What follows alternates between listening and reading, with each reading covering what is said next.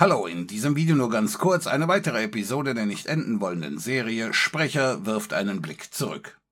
Heute die Geburtsstunde des PC und der braucht Software. Direkt zu Beginn der Entwicklung kümmerte sich IBM auch um das künftige Betriebssystem. Das Top-Betriebssystem und damit der Platzhirsch, das war damals CPM, steht für Kontrollprogramm Microprozessor – gehörte der Firma Digital Research und der Chef dort war Gary Kildall. Gary Kildall hatte ein System entwickelt, das es ihm sehr leicht machte, sein CPM auf fast jeden Computer zu portieren. Damit CPM die Vorteile der neuen 16-Bit-Technologie nutzen konnte, müsste es allerdings leicht angepasst werden. Und darüber wollte IBM mit ihm sprechen und über das, was bei den Verhandlungen genau ablief, da gibt's streng genommen vier verschiedene Versionen, je nachdem, wer sie erzählt. Also eine Fassung von IBM, eine Fassung von Gary Kildall, eine Fassung von Bill Gates und als viertes wahrscheinlich die Wahrheit. Wer jetzt hier auf die Wahrheit hofft, ja, der ist hier völlig falsch. Nein, ehrlich, ich bin kurz davor, die Fassung meiner Kollegen zu erzählen, aber das ist eine Geschichte für ein ganz anderes Video. Laut IBM machten sich drei Abgesandte von IBM auf den Weg an die Westküste, weil dort direkt Gespräche mit Gary Kildall von Digital Research und auch mit Bill Gates von Microsoft anstanden. Und vom Zeitpunkt her, zur besseren Einordnung, wir sind derzeit immer noch innerhalb der ersten 30 Tage, in der der Prototyp zusammengetackert wurde und das CMC noch nicht die absolute Freigabe erteilt hatte. Das Team plante grundsätzlich, dass nach 90 Tagen ein nutzbarer PC zur Verfügung stehen müsse, und den würde IBM dann den Softwareentwicklern zur Verfügung stellen, die dann genau daraufhin programmieren würden. Digital Research sollte das Betriebssystem liefern, Microsoft sollte die Entwicklungsumgebung BASIC liefern, damit Nutzer mit BASIC eigene Programme schreiben könnten. Da zu diesem Zeitpunkt das CMC aber noch nicht den Segen erteilt hatte, waren da im Grunde nur erste Sondierungsgespräche geplant. Aber dazu später mehr, denn das IBM-Gespräch mit Digital Research, nun, das verlief so gar nicht, wie man sich das bei IBM vorgestellt hatte. Denn Gary Kildall war zum verabredeten Zeitpunkt nicht in der Firma oder am Ort. Er war als leidenschaftlicher Hobbyflieger mit seinem Privatflugzeug unterwegs – als IBM also in der Firma aufkreuzte, da war dort nur seine Frau, die die administrative Leitung bei Digital Research übernahm, ein Rechtsanwalt und ein leitender Mitarbeiter der Firma. Da es aber eh nur erste Sondierungsgespräche waren und IBM auch keine Zeit hatte, wollte man das Gespräch trotzdem führen. Wie im ersten Teil schon erwähnt, wurde über das ganze Projekt Chess ein Mantel der Verschwiegenheit gelegt und das gehörte natürlich auch hier zum Umgangston. Das heißt, Standardvorgehensweise von IBM war, dass die andere Seite ein sogenanntes NDA, ein Non-Disclosure Agreement, unterschreiben musste. Also, dass man Dritten gegenüber nichts über die Gespräche hier erzählen durfte. Allerdings war das IBM NDA ziemlich einseitig. Das im Grunde Folgendes besagte. Alle Informationen, die in den Gesprächen IBM bekannt werden würden, konnte IBM benutzen, wie immer man wollte.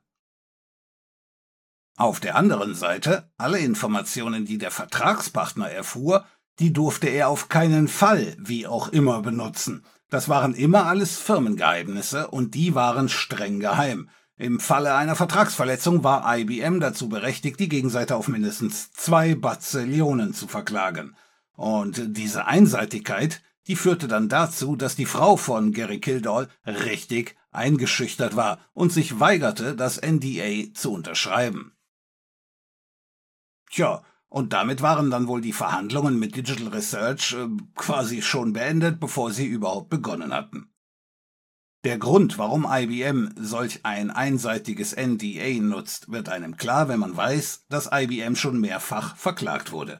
Jetzt mal als Beispiel, IBM verhandelte mit der Firma XYZ und am Ende wird aus dem Projekt nichts. Da geht man getrennte Wege oder man geht vielleicht mit der Konkurrenz von XYZ weiter. Dann drohte, und in der Vergangenheit war das öfters schon passiert, XYZ verklagt IBM, weil die angeblich äh, mit den gewonnenen Informationen aus den Verhandlungen einen großen finanziellen Vorteil gezogen hätten. Und damit das nicht dauernd passiert, also damit nicht IBM dauernd verklagt, wurde eben das NDA.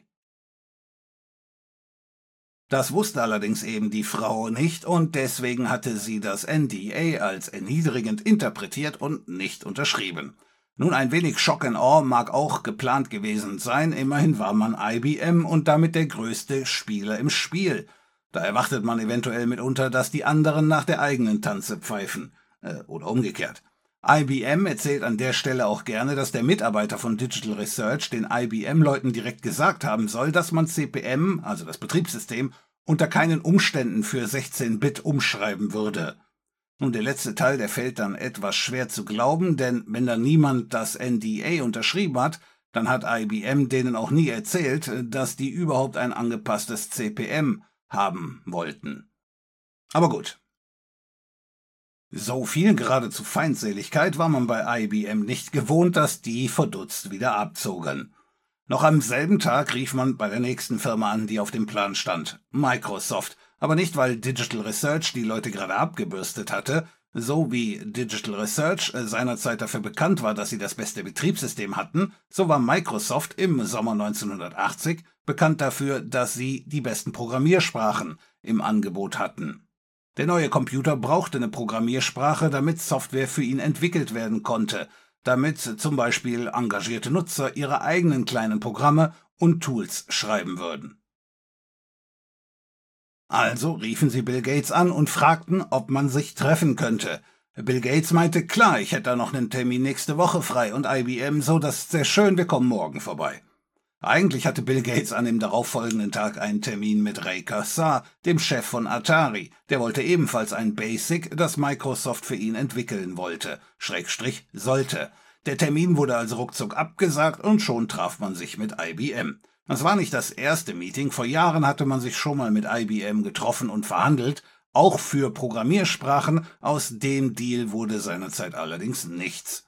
Natürlich präsentierte IBM auch hier direkt das zuvor bereits genannte NDA, das Bill Gates natürlich sofort unterschrieb. Gates ging davon aus, dass es auch diesmal um Basic ging, das IBM haben wollte. Offenbar baute man bei IBM wieder an einem Computer. Aber die Fragen, die IBM stellte, die passten nicht so richtig. Die waren recht allgemein gehalten, so nach dem Motto, nehmen wir mal an, jemand wollte einen Computer bauen Worauf müsste jemand, wenn man mal annimmt, dass man einen Computer baut, wohl achten? Äh, was könnte da wichtig sein? Für uns ergeben die Fragen hier jetzt natürlich einen Sinn, da man, wie schon erwähnt, ganz am Anfang war und das CMC noch nicht mal die Erlaubnis gegeben hatte, insoweit hielt man das Ganze recht theoretisch. Da Bill Gates davon ausging, dass dieser Bereich eh nicht in seinen Bereich fiel, plauderte er munter drauf los. Der neue Computer solle auf jeden Fall den schnellen 8086 Prozessor haben. Das sagte er nicht in der Hoffnung, dass er eventuell das Betriebssystem liefern dürfte, sondern das sagte er ganz einfach, weil sein Basic viel besser auf einem schnelleren Prozessor laufen würde. Ferner, solch ein Rechner, wie er ihn skizzierte, der wäre die beste Plattform für Microsoft, auch für künftige Programme. Auch die offene Architektur sprach er direkt an, äh, der, der den Kampf bzw. den Krampf um die geschlossene Architektur schon aus vergangenen Tagen erkannte. Auf jeden Fall beendete man das Gespräch ähm, in einem viel freundlicheren Ton und das IBM-Team trat die Heimreise an. Gary Kildall erzählt die Geschichte etwas anders. Äh, nach ihm, ja, es stimmt, äh, dass er mit dem Flugzeug unterwegs war, aber nicht als Zeitvertreib oder als Hobby, sondern weil er von einem anderen Geschäftstermin kam und sich dann doch unerwartet verspätet hatte. Nachdem der erste Termin geplatzt war, rief er bei IBM an und hatte mit denen einen Tag später einen neuen Termin vereinbart und sich dann auch mit denen getroffen. Dort hatte er natürlich dann auch das NDA unterzeichnet und IBM packte aus von wegen, man wolle CPM von Gary Kildall für eine Viertelmillion kaufen und ja, für den Preis müsse er auch noch ein wenig das ganze Betriebssystem umbauen. Das hätte Kildall allerdings abgelehnt und gesagt, dass CPM nicht zu verkaufen sei. Er könne Lizenzen für 10 Dollar das Stück anbieten, aber viel mehr könne er nicht tun. In dem Zusammenhang muss natürlich jetzt noch erwähnt werden, dass Gary Kildall zu dem Zeitpunkt kein armer Mann war, eigene Firma, eigene Yacht, eigenes Flugzeug und wahrscheinlich auch eine eigene Pferdepflegerin. Er wird von anderen beschrieben als jemand, der programmiert, weil es ihm Spaß macht, nicht weil es ihm Geld bringt. Und weil sich das nicht nach Spaß anhörte und Geld brauchte er nicht, hatte er sich also kein Bein ausgerissen, um mit IBM zusammenzukommen. Nun, was ich persönlich an der Version seltsam finde, ist, dass IBM bei Gary Kildall beim ersten Sondierungsgespräch mit den großen Fakten herausgekommen sein soll, während man bei Microsoft gelinde gesagt gar nichts gesagt hatte. Da war nur Gruppengrinsen angesagt. Sie haben nicht mal gesagt, dass es um Basic ging, das musste sich Bill Gates selbst zusammenreimen. Und bei Gary wird direkt gesagt, von wegen du bekommst eine Viertelmillion und fertig? Naja. Aufgrund einer anderen Sache, die uns allerdings erst viel später bekannt werden wird, äh, scheint hier auch einiges im Unreinen zu liegen. Aber gut, wie dem auch sei, wir machen weiter, denn Bill Gates erzählt die Geschichte wie folgt. IBM kam zu Gates und wollte CPM für den neuen Computer haben, und da musste Bill Gates erstmal IBM aufklären, dass CPM das Eigentum von Gary Kildall war.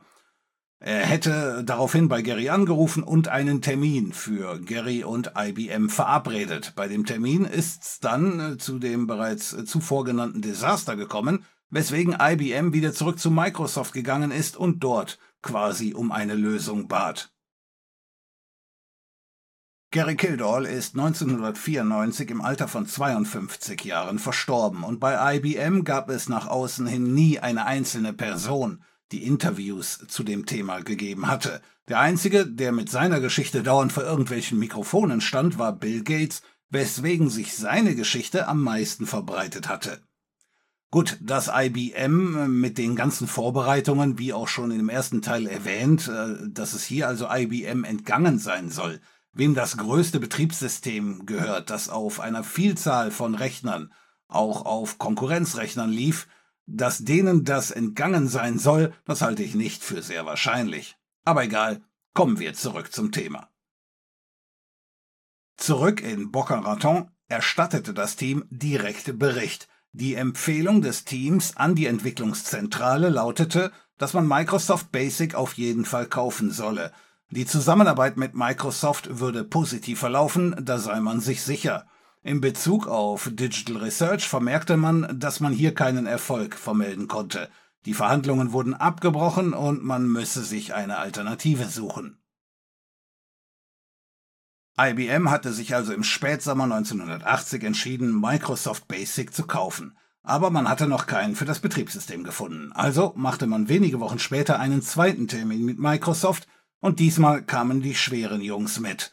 Und es war Schluss mit lustig. IBM kam mit fünf Leuten, also trommelte Bill Gates ebenfalls noch zwei Leute zusammen, damit auch Microsoft mit fünf Leuten am Tisch saß. Nach der Unterschrift unter das obligatorische NDA packte IBM aus, dass man quasi im Crashkurs einen PC entwickelt und dass Microsoft das Basic dazu steuern sollte.